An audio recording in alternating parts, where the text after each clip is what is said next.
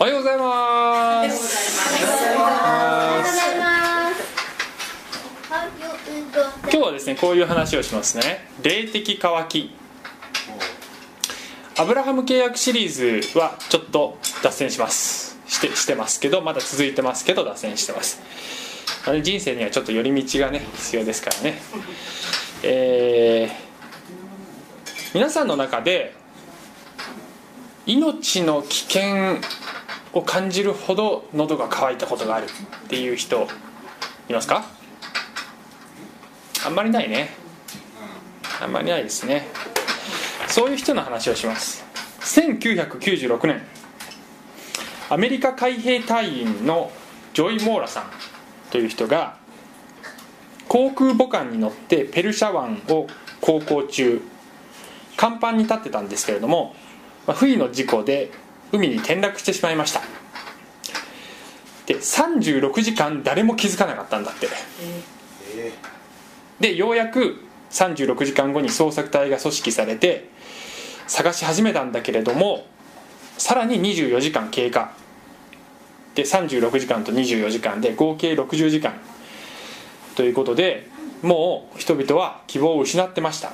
なぜかというとライフジャケットも持たないで海に放り出された人が60時間以上生存することはないというのが、まあ、常識らしいんですよ。でこの方の両親にはご両親には、まあ、今行方不明だけれどもおそらくは死亡が推定されるというふうに連絡されました。ところが転落して72時間後に奇跡的にパキスタン人の漁師に拾われた。でねその確率っていうのはまあ、その大量の干し草の中から針1本探し出すような確率だったらしいですね。でなぜ72時間後にまだ生きてたかっていうと、えー、軍隊でサバイバルサバイバル技術を学んでいて自分のズボンで浮きを作ったりとかそういうことをして生き延びることができた。救出された時は錯乱状態で錯乱状態で舌はひび割れて喉は乾ききってえー、という状態だった。2年後テレビのインタビューでなぜあの絶望的な状態の中でなお生き延びるそういう強い精神力と希望を失わなかったのかと聞かれて神様がその生存するための強い意志をお与えくださったんだと答えたそうです。そして、えー、漂流している間何が苦しかったって、えー、もうその間中とにかく頭の中に一つのことしかなかった。水。水。水。とにかくそれしか考えられなかった。というふうに答えたそうです。私たちの肉体は多分極限状態になると、ね、水を求めるという。食べ物は結構ね長い間なくてもかなり生き延びられますけども水は必要ですよね。体の何割が水でできてるんですか？この中で医療医療従事え何？胸ぐらいまで。ここは胸ぐらいまでは水でここから上は何？じゃあここから上は何？肉。肉。ここから上は肉なんだね、まあ、胸ぐらいまでってことは何割ぐらい？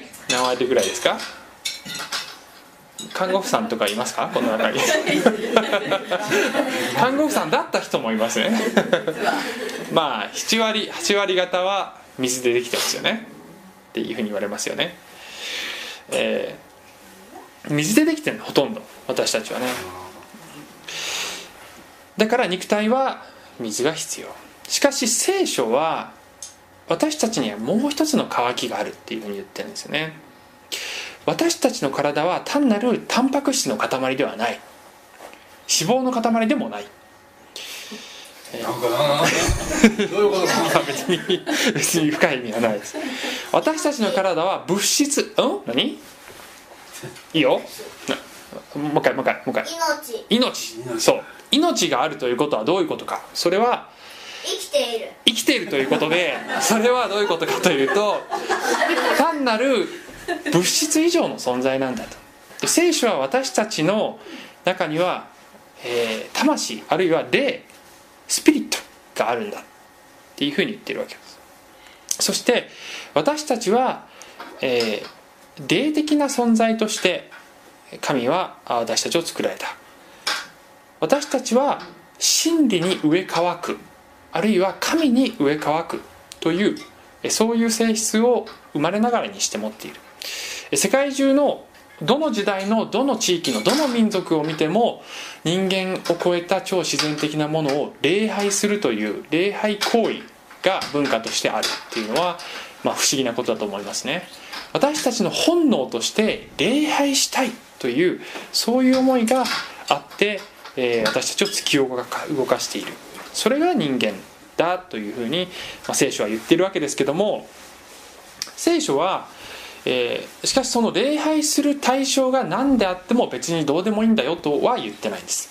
日本人はなんだイワシの頭も新人からっていう言葉があって、まあ、何を信じても、まあ、そ新人そのものはが尊いんだっていうような伝統があるんですけどね。しかし聖書は信じるものが何でもよくて信仰がが素晴らしいんだって言ってるんじゃないんですよね。聖書は何を信じるか。信じる対象が本物の水を与えてくれるものでなければダメなんだよ意味がないんだよイワシの頭ではあなたの渇きは満たされないんですよ。もちろんイワシの頭を信仰している人を侮辱するつもりはないんですけどあの聖書は頭に水なん水なんかちょっとしかないよ。ですよね。ですよね。ですからしかも焼いたらさ水なくなる。イワシの頭を焼いたら水なくなるもんね。そう。ですから本物の水を与えてくれる方を礼拝する時に私たちのその渇きが、えー、癒されていくっていうことをですね言うわけですけど今日のポイントはまず自分の中に渇きがあるっていうことに気づこうじゃないかっていうこととじゃあその渇きはどうやって癒されるかというと神とつながる時癒されるんだっていうことを話したいと思います。これが結論でもあります。渇きっていうのは時々麻痺することもあるしまたごまかすこともできてしまうんですよ。この渇きというのは。こういうことないですか？あの水を飲んで初めて自分がすっごい喉乾いてたことに気づくみたいな。あの夜起きた夜中起きた時とか外出から帰ってきた時とか、まあ、無意識のうちに水分取るのをしばらく忘れていてでなんなんとなく不快感があるなと。で水を飲んでみると「うんうんうんおお喉乾いてたわ」みたいな「すっげえもう一杯」みたいな、ね、自分が水を飲んで初めて「おすっごい喉乾いてたんだ」っていうことに気づくことって私はあるんですけど、皆さんがあるかどうか知りませんけど私はあるんです。それで、えーまあね、気づかない時があるかもしれませんね。あるいは人生にはですね、えー、まあいろいろなですね人生を充実したものにしてくれるものがあってそういったものでごまかすこともできてしまう。しかし私たちの内なる渇きを意識してみようじゃないかというのが最初のポイントなんですけども、えー、いくつかの聖書をですね聖書の言葉を紐解きながらそのことをまあ、見ていきたいなと思ってます。まず最初にイエス様の言葉で人はパンだけで生きるのではなく神の口から出る一つ一つの言葉による。っていうふうに、えー、イエス様が言われましたね、まあ、これは旧約聖書の引用ですけれども。で日本の古事ことわざ辞典見るとえ日本人もこれ言葉はよく知ってるんですかね。人はパンのみパンのみにて生くるにあらずっていうふうに、まあ、多くの人が聞いたことがあると思います。人間は物質的なものだけで生きているものではなく精神的な支えがあって初めて充実した生活ができるということ、えー、それ持ってる。持ってるの？書いてある持ってるというふうにまあ、日本人は、えー、ちょっと一部分だけ取ってそれをうまく文化に当てはめるのが好きなんですけど厳密にはですね今精神的な部分が必要だっていうふうに書いてましたね。しかし聖書は、えー、この「人はパンの実によって生きるにあらず」の次も重要なんですね。神の口から出る一つ一つの言葉で生きるんだ。で聖書が言ってるのは精神的な満たし以上のものです。それは精神を超えた精神のさらに奥にある霊の満たしが必要だっていうふうに言ってるんですよね。で精神を満たしてくれるものならばこの世にはたくさんあるんですよ。でそれは、えー、時には仕事であったり趣味であったり、まあ、エンターテインメントであったりお笑いであったりアルコールアルコールであったりあるいは異性との関係であったり子育てであったり快楽であったりいろんなもので、まあ、精神的にはなんとなく満たされてるかなっていうような、えー、ところまでは持っていけるわけです。しかし人間にはさらに深い渇きがあると聖書は言っている。で今言ったようなあ今羅列したようなことをえ何もかも持っているような人はほとんどいないと思いますけど実は歴史上に、まあ、それに近い人がいたわけですね。聖書の中に出てくるんですがソロモン王っていう人がいるんですよ。でこの人は男前で、えー、知恵があって頭が良くて、えー、みんなから愛されてそして金持ちで、まあ、イスラエルの王様なんですけどイスラエルの黄金時代を築いた。もうありとあらゆるものを手にした。というそういうですね王様だったんですね。でその王様が伝道者の書っていうのを書いているんですけどもそれちょっとバーッと読みたいんですけどね一部分。まずその伝道者の書最初の部分で何て言ってるかっていうと「空の空伝道者は言う。空の空。全ては空。空じゃないよ。空の空じゃないよ。空の空。ああ虚しいって言ってるわけ。何もかも手にした男が。でもうちょっと先の方ちょっとえー、次から2章ですけどこの人が言うんですよ。私は心の中で言った。さあ快楽を味わってみるがよい。楽しんでみるがよい。しかしこれもまた何と虚しいことか。笑いか。バカらしいことだ。相当冷めてるよね。笑ってばっかりいるめぐみさんからするとムッとするじゃないか何が悪いの？笑いの？そう。快楽か。それが一体何になろう？私は心の中で私の心は知恵によって導かれているがん違うね、うん、そう。体はブドウ酒で元気づけようとした、ね、アルコール。いいじゃない。人の子が短い一生の間天の下ですることについて何が良いかを見るまでは愚かさを身につけていようと考えた。私は事業を拡張し邸宅を建てブドウ畑を設け庭と園を作りそこにあらゆる種類の果樹を植えた。ねガーデニング好きな人いるでしょ？ムッとしないでくださいね、えー、木の茂った森を潤すために池も作った。いろんな仕事をしたと。いろんなことやってみた。ね、えー、私は男女の奴隷を得た。私には家で生まれた奴隷があった。私には私より先にエルサレムにいた。誰よりも多くの牛や羊もあった。もう所有物もいっぱい。私はまた金銀や金。それに王たちや諸州の宝も集めた。ね、私は男女の歌う歌うたいを作りそう歌うたいを作り、えー、人の子らの、えー、快楽である多くのそばめを手に入れた。私は私より先にエルサレムにいた誰よりも偉大なものとなった。しかも私の知恵は私から離れなかった、ね、賢い人だったらすっごい頭が良かった。私は私の目の欲するものは何でも好まずあ拒まず心の赴くままにあらゆる楽しみをした。実に私の心はどんな労苦を喜んだ。これが私の全ての労苦による私の受ける分であった。しかし私が手がけたあらゆる事業とそのために私が骨折った労苦とを振り返ってみるとなんと全てが虚しいことよ。風を追うようなものだ。火の下には何一つ益になるものはない。もうほとんどうつ病な感じだねこれね。私は振り返って知恵と狂気と愚かさとを見た。一体王の後を継ぐ者も継ぐ者もすでになされたことをするのに過ぎないではないか。もうあのこの伝道者の書はですねもうひたすらこう「ああ虚しい虚しい」って言ってるようなまとめた、ね、あれもダメあれもこれも何も心を満たすってこともないよって言っちゃってるんですよね。で伝道者の書の最後に結局この王様がたどり着く結論が結局のところもう全てが聞かされていることだ。神を恐れよ。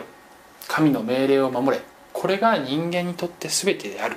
というのが、まあ、最終的な結論なわけですよね。彼は結局神とつながる。ところにしか本物のその満足はない。そこが答えなんだ。というふうな結論に彼は到達するわけです。全てを手にした人がそこに到達するというのは説得力があるように思います。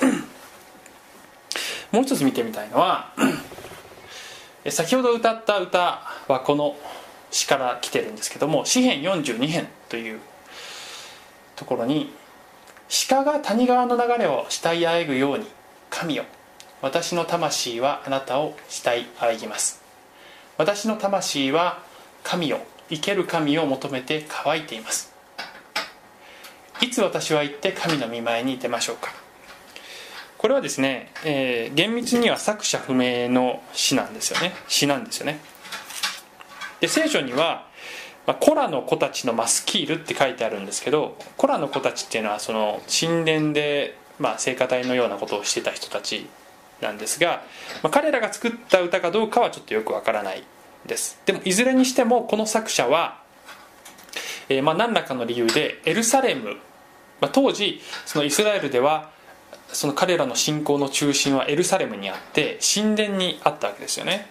でそこが彼らの霊的中心地だったわけです。そこで礼拝を捧げる。しかしこの作者は何らかの理由でそこから、まあ、遠く離れたところにいた。あるいは追放されていた。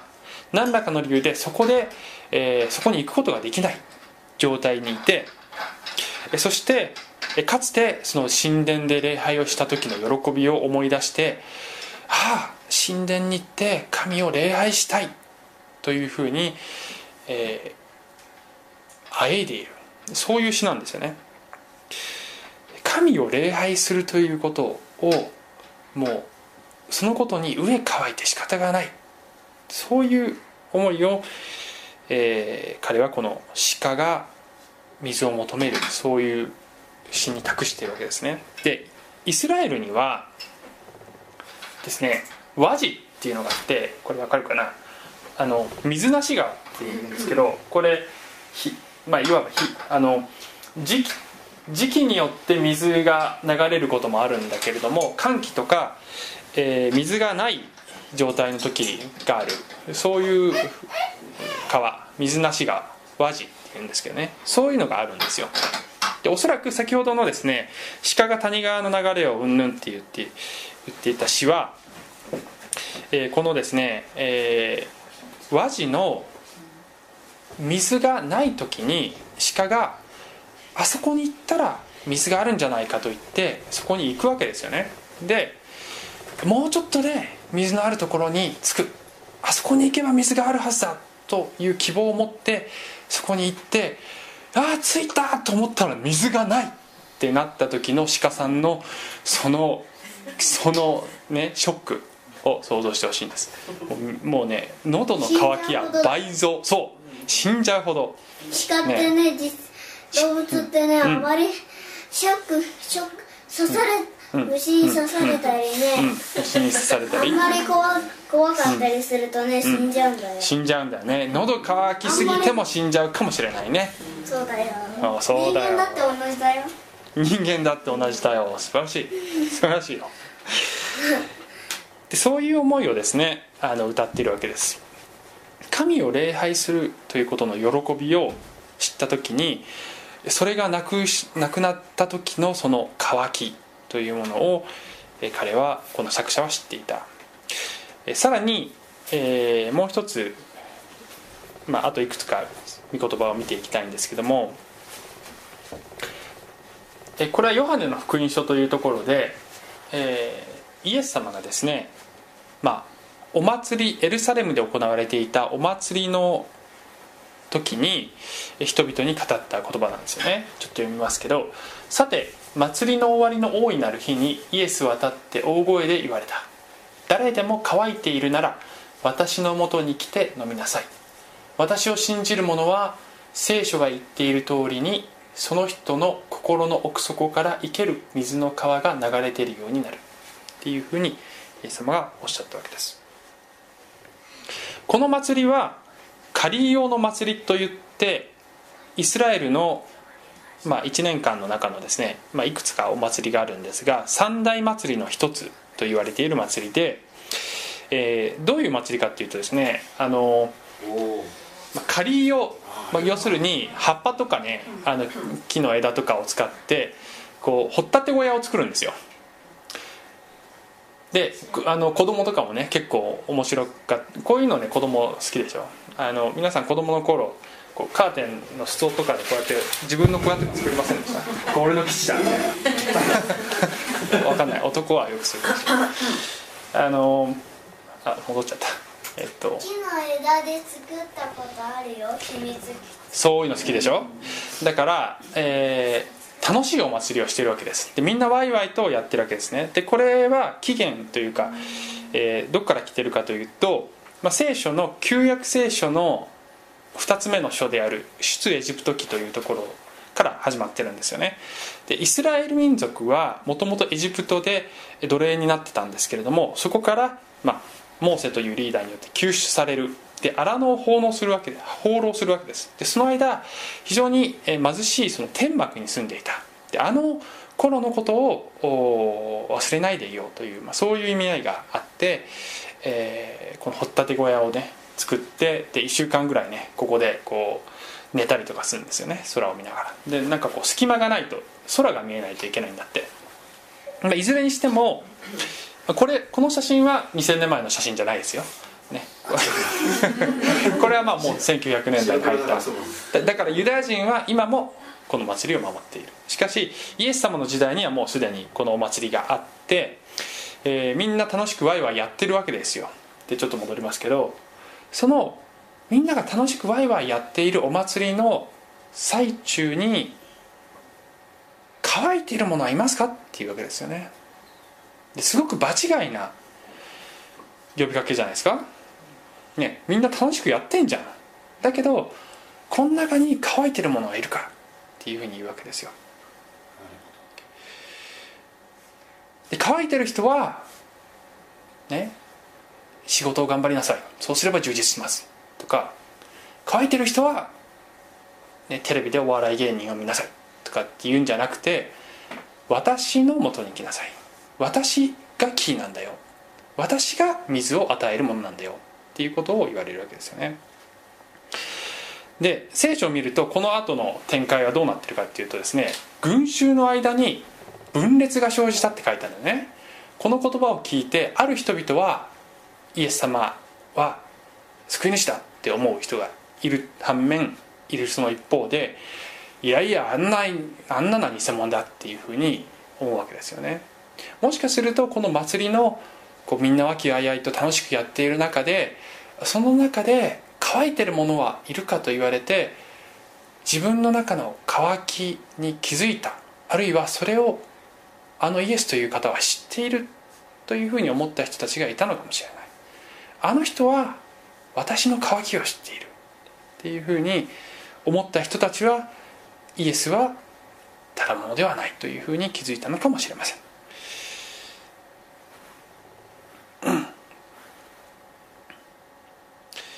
でこの魂の渇き霊の渇きっていうのはこれはクリスチャンになってからも、えー私たちはですね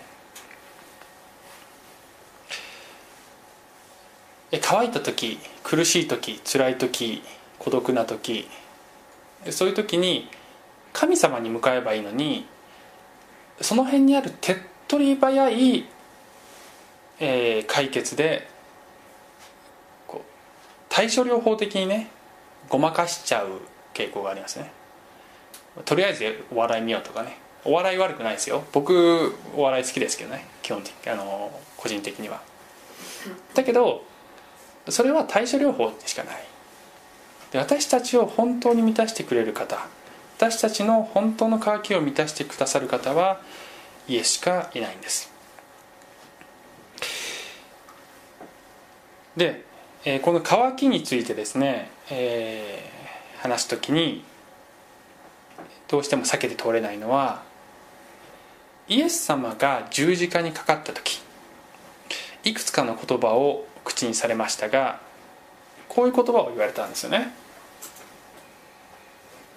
ちょっと暗いけど見える？写真が暗いけどね。私は乾くって言われたんですね十字架の上で。奇妙だと思いませんか？イエス様は人々に乾いてるものは私のもとに来なさい、ね、私があなたを潤してあげようっていうふうに言ってるのに自分は乾いてるわけですよ。ここで猛烈な渇きを経験しているわけですよね。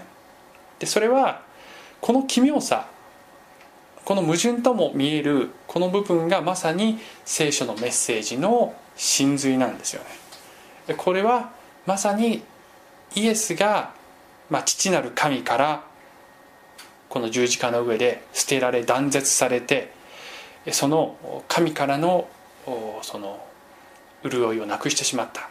完全に神と断絶されてしまった。その中でうめいて乾くって言われたわけです。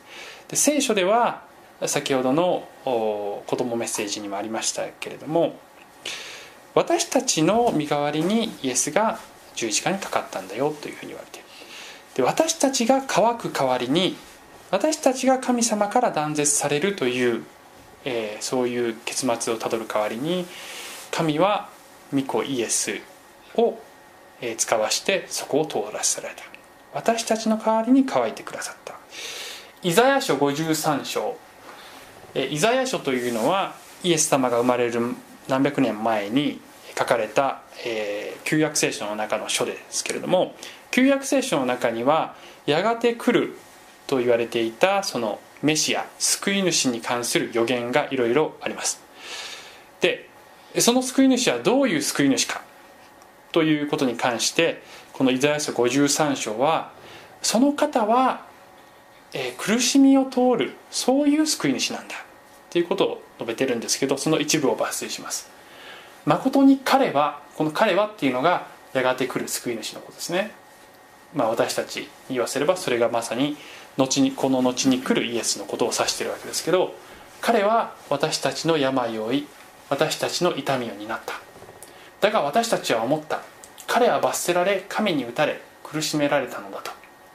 しかし彼は私たちの背きの罪のために差し通されまさにイエス様は、え釘で手足を差し通されるわけですけども私たちの咎、まあ、咎というのは罪というふうに言い換えてもいいでしょう。のために砕かれた。彼への懲らしめが私たちに平安をもたらし彼の打ち傷によって私たちは癒された。私たちは皆羊のようにさまよいおのおの自分勝手な道に向かっていった。しかし主は私たちの全ての咎を彼に負わせた。ここに身代わりの死っていう、えー、コンセプトが概念が出ているわけです。救い主は私たちの身代わりとなる方なんだよ。そういう方が来るんだよ。ということがはるか以前から予言されていてそしてそれがイエスの十字架という形で実際に実現したんだというふうに聖書は言っているわけです。イエスは「私は乾く」というふうに言われました。しかしそのイエスを信じる時私たちは潤うことができます。それは、えー、もちろん先ほど言ったさっき何て言ったっけ、えー、仕事趣味エンターテインメント笑いアルコール異性子育て快楽いろいろ言いましたけどその人一人その一つ一つがその一つ一つが悪いことだっていうことじゃないわけです。全部いいことなわけですよ。しかしそれら全部を合わせてもどうしても提供できないものがある。それは私たちの霊を満たす水です。その水は本物の水を与える方からしかもらうことができない。冒頭にジョイ・モーラという人の話をしました。彼にとっての皮肉は彼が水と思ってた時に彼の周りは水だらけだったってことです。しかしそれは飲めない水だったんですよ。渇きを癒す水じゃない。私たちの周りにも渇きを本当には癒せない偽の水はたくさんあります。しかし私たちに必要なのは真水です。神が与える真水をいただいていこうじゃないですか、えー、この場所での礼拝先週から始まりましたけどここでの礼拝が本当に私たちの霊の渇きを癒すそういう礼拝になっていくことを願っています。お祈りします。愛する天のお父様